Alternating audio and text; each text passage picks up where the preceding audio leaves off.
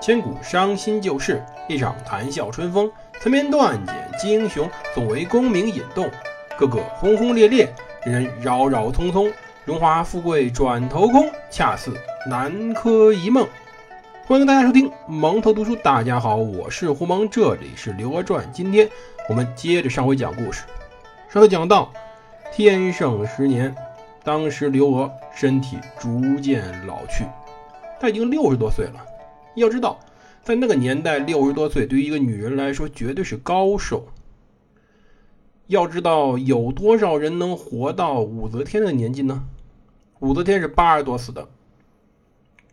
刘娥已经渐渐老去，但她心里还是有一个团火，一团她想完成的理想没有完成。她到年关将近之时，刘娥想到了自己的祖先，不是说。是他自己家里的祖先，他家里祖先是谁呢？都是农民，恐怕他自己祖先是谁，他根本不知道，也不是那个宋史中虚无缥缈的北方太原武将世家，是谁呢？是他的夫家，是老赵家，是赵宋的祖和宗，他要去参拜太庙，苍天呐！刘娥要去拜太庙了，宋朝的太后要去拜太庙了。大家可能没意说这他去太庙怎么了？要知道那是封建时代，不是现在。现在很多农村里面，女人是不能进祠堂的，对，女人是没有资格去参拜太庙的。这不是说，是对女人的，当然这就是对女人的歧视，没办法。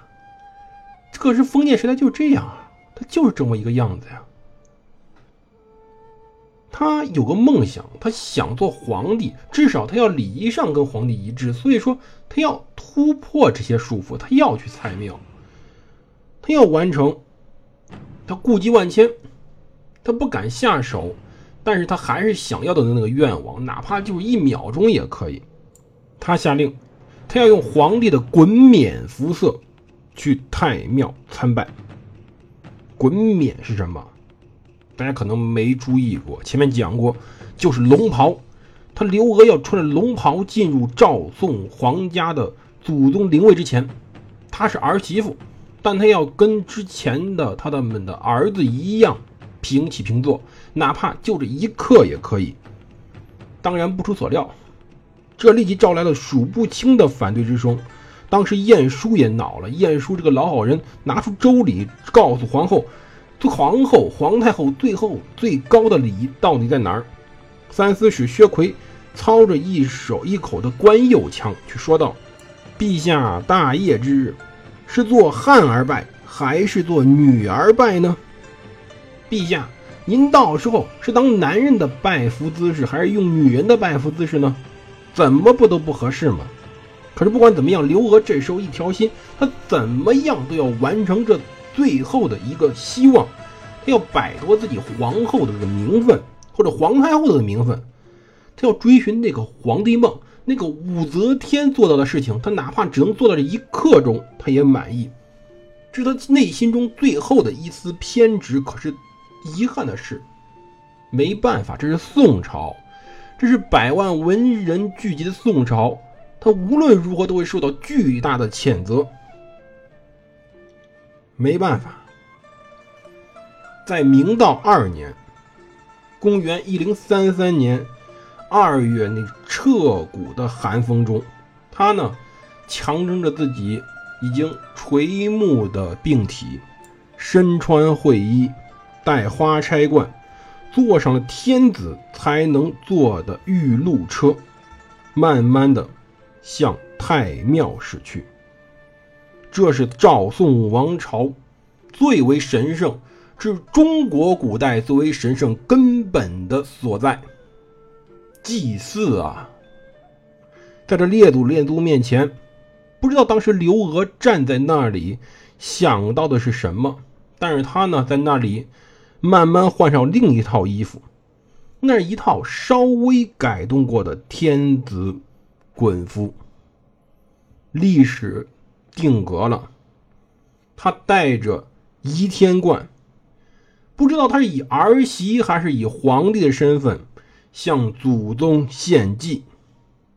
在这一刻，刘娥已经是皇帝了，哪怕只有这一刻。当然，他作为帝王，只存在于太庙之中。这十来年间，他一直在为自己争名分、争典仪，可又坚决不肯步当时武则天的后尘。武则天怎么当的皇帝？武则天怎么逼着他的儿子？写下的那首《黄台瓜词》，再摘是瓜稀啊！武则天有四个儿子，是杀了两个，所有人在闭上嘴，算了，让这个疯狂的女人当皇帝吧。她刘娥呢？他刘娥不肯，她不肯杀子篡位。她现在终于有了答案，她呢？确实不是个非常完美的政治家，像武则天那般完美。他犹豫，但他又贪婪。他既想当皇帝，又不想做坏人。如果让后人来看，确实摇头叹息。你到底想干嘛？一方面，这确实我们要感叹宋朝制度相对完善。可是呢，如果刘娥狠下心去破坏制度，天晓得会怎么样啊？或者说，当刘娥站在宋朝的列祖列宗面前凝望的时候，他可能叹息到的是，他压根就没真的想当皇帝，他只是为了证明他这个从四川出来的穷妹子不比面前这些爷们差。他。